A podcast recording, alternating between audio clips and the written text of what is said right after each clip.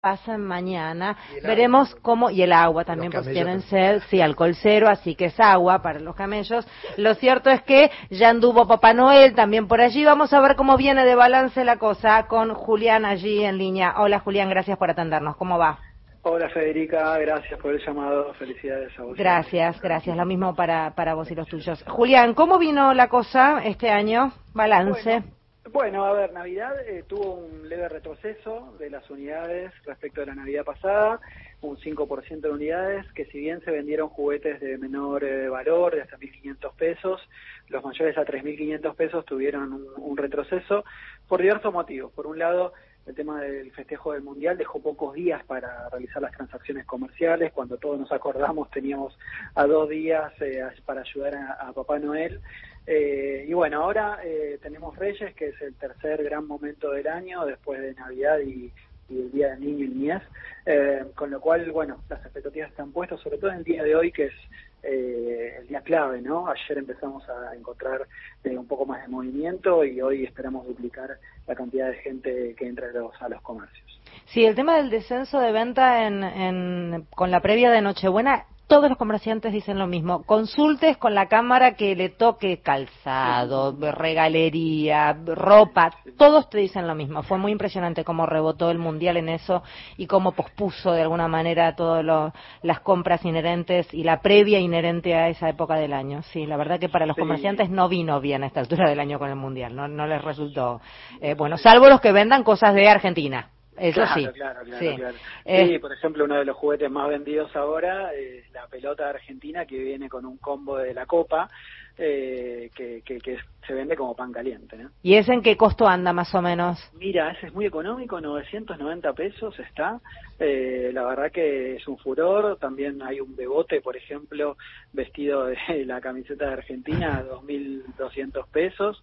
Eh, así que, bueno, junto con los juegos eh, de aire, de, aire libre, agua, lanzaguas, eh, eh, monopatines, eh, triciclos eh, y los juegos de mesa son los juguetes más vendidos en esta época. ¿no? Bien, esos son lo, los que lideran el ranking de lo que son los regalos y evidentemente también con un muy amplio margen de precios porque un monopatín debe andar por un número o esos que ya parecen autitos deben andar por un número ah, altísimo comparado sí, sí. con los 900 pesos, una luca que puede salir la pelota con la copa.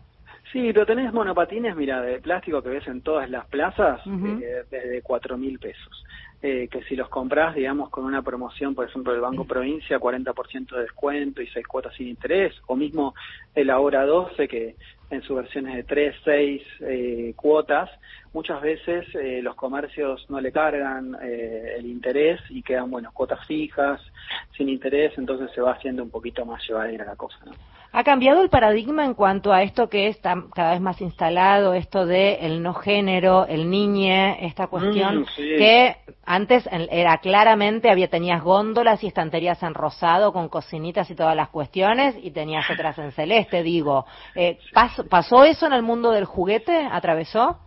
Sí, a ver, es un cambio que se está dando eh, de manera gradual, como todo cambio de paradigma, bienvenido cambio de paradigma en la sociedad, eh, tanto desde la oferta de la industria, que no vas a ver solamente cocinitas rosas, sino también cocinitas de todos colores, con un pequeño chef, eh, o pochocleras con pequeños chefs, o chicas jugando con la pelota o lanzaguas. Eh, cambió muchísimo el paradigma y también en las jugueterías eh, lanzamos una campaña hace ya un par de años que estén dispuestos los juguetes, eh, digamos, por edades o por intereses eh, que se busca beneficiar ¿no? con el juego. Eh, por ejemplo, aspectos comunicacionales o sociales, cognitivos. Entonces se, se clasifica más por interés por edades y no tanto por género. Claro, claro, ya dejó de estar es, ese lugar como para chicas y ese para varones, ya se divide de otra manera la cuestión, es interesante eso. También hasta con la genitalidad de los muñecos, antes los muñecos venían lisos, sin nada, y ahora hay toda una línea de muñecos que sí vienen con eh, una genitalidad más clara y que sirve también para educar a esos niños. Totalmente, sí, sí, totalmente sirve, entiendo que también los usan en, en los ciclos de ESI. Uh -huh. eh, la verdad que tenemos en los bebotes, que hay bebotes de alta gama con rasgos eh, sumamente reales. Algunos parecen bebés de verdad, me dan mucha impresión. Y subís sí. al colectivo y te dan el asiento. Sí, sí, a pleno.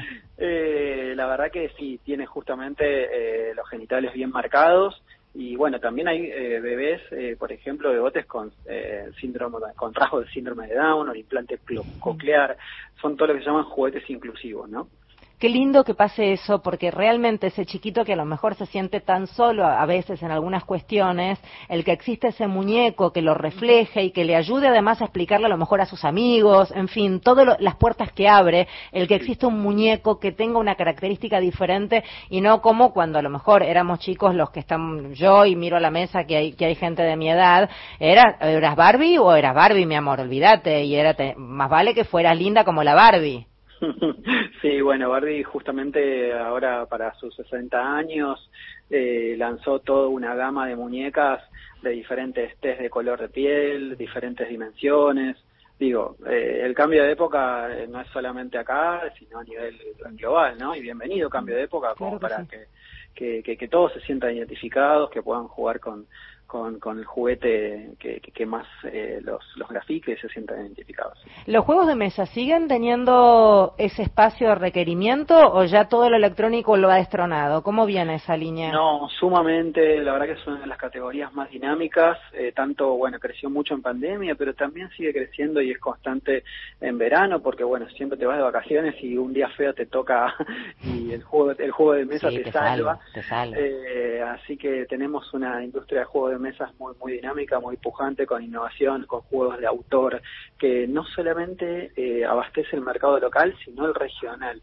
Tenemos empresas que eh, justamente producen para, para Mattel, eh, como ninguna otra parte del mundo, solamente Mattel es, fabrica en China, en México y en el, único otro país es en Argentina y bueno, también está exportando a la región. Así que, ¿Y a quién, qué, qué tipo de juego abastece Argentina? Bueno, eh, tenés, por ejemplo, el Pictionary. Eh, Preguntados, toda esa línea, ¿no? Claro, toda esa línea ah. de juegos de, de ingenio. Eh, el, bueno, el juego de cartas, el 1, el 2. Eh, bueno, la verdad que hay infinidad de, de, juegos. Tenés el clásico TEG eh, y un montón de, de ingenio, de estrategia, eh, que la verdad que sirve mucho para desconectar también de la tecnología, para reunirse en familia, con amigos, y a veces también sirve para el 2 por 1 cuando el presupuesto es, acotado y bueno, un juego va para, para los dos hermanitos, ¿no? A veces ocurre. Julián, Jorge Bacaro te saluda, ¿cómo te va? Una consulta por los eh, juegos artesanales o, los juguetes hechos de madera, con ciertos productos que... ¿Eso ha crecido ese mercado eh, en función de que hay muchos padres que quieren que los hijos se eduquen eh, de una manera lúdica más tradicional? Sí, es una categoría, todos los juguetes de madera, muy interesante, que viene creciendo con mucho dinamismo. Le falta, digamos, por ahí por los, eh, las capacidades productivas, eh, ganar escala. ¿no? Eh, los juguetes son prácticamente de plástico porque la materia prima es mucho más más, más accesible, es mucho más fácil de trabajar y, y, ganar escala, ¿no? Por eso son más artesanales, pero la verdad que sí, son, son juguetes, una categoría muy, muy, muy. Y en relación, en relación al precio, ¿está más o menos en una misma línea? Algunos juguetes de madera, digamos, confeccionados en madera, o estamos hablando de mucha diferencia con los de plástico? No, no, viéndolos en una misma categoría, digo yo, ¿no? Sí, están, están levemente por encima por este aspecto de diferenciación que tienen, tal vez. Eh, como te decía, el plástico, digamos, es muy competitivo y puede ofrecer mejores precios, ¿no? Sí, pero es verdad que uno de madera lo heredan en generación, si lo cuidas, es generación tras generación. Yo hay algunos que tengo hasta de adorno por lo bellos que son. Yo me acuerdo de un perrito sabueso, ¿te acordás? Sí, El perrito sabueso que lo tiraba de la cuerdita, que ya era fabricado industrialmente, prácticamente. No era tan de madera, pero que iba moviendo las patitas. Y eso en una época era furor. Yo tenía seis. Tenía plata vos. A mí me compraban la Barbie porque no llegaban a la Cindy y la Barbie era la que tenía, éramos más pobres. Algo que, que creció de lo, dentro de la ¿viste esos triciclos de madera? Tengo uno de adorno en casa. Mira, bueno. Son divinos, divinos. se transformaron como hasta en un objeto decorativo sí, es que son de adorno quedan divinos. Sí, ahí está, bueno. Sí, eh, sí, la verdad que hay, hay muchos emprendimientos con mucha innovación y, diseño. Totalmente. Julián, ya yendo a lo macro, para cerrar, eh, ¿cómo han pasado estos años eh, de pandemia, de crisis? Habitualmente cuando hay una crisis económica grande en nuestro país hay algunas industrias que lo sienten más. La del juguete es una sobre todo si se abre la importación y ahí se detona. ¿Cómo, cómo la han transitado durante estos años? ¿Cómo viene la cosa? Bueno, en pandemia fue heterogéneo el comportamiento hacia el interior del sector. Algunas categorías como los didácticos, los juegos de mesa crecieron mucho, los rompecabezas porque había que entretener a la familia, eh, y no así tanto los juguetes de aire libre, eh, porque, por, las restricciones de la cuarentena. Después en 2021, cuando se fue relajando, fue creciendo y bueno, la industria fue creciendo también en la capacidad instalada, eh, los niveles de producción, las ventas. Ya para este año eh, lo, que, lo, que notamos fue, sobre todo en la primera parte del año, un incremento fuerte de las importaciones, del orden del 50% más que el 2021, pero esto se debió a una problemática fuerte que tenemos que fueron las eh, medidas cautelares que otorgaron ciertos juzgados a operadores que lo único que hicieron es traer productos a dólar oficial retrasado y hacerse una ganancia con eh, el dólar paralelo. Eso lo que generó justamente fue un incremento de las importaciones que saturó el mercado y eh, vemos también abasteció mucho el canal informal, las plataformas de comercio electrónico que también tienen publicados productos de dudosa procedencia, eh, a bajos precios, pero que pueden ser un riesgo porque muchos de estos productos no están certificados su seguridad y eso es muy importante para mantener eh, justamente evitar todos los riesgos a la salud que puede tener un juguete no certificado, con migrando metales pesados o desprendiendo partes pequeñas. Entonces eso, bueno, eh, ese comportamiento del incremento de las importaciones, como decías vos, perjudica y al mercado en general, a los importadores también, que, siguen todos los requerimientos y se ven vulnerados por estas, estos permisos no tradicionales por, por las medidas cautelares y no por la administración del comercio. Y, y bueno, también termina siendo un peligro para la salud de los niños. ¿no? Eh, Julián, gracias por hablar con nosotros. Nos alegramos de que en líneas generales la industria esté creciendo y les, les esté yendo un poquito mejor. Una alegría. Gracias.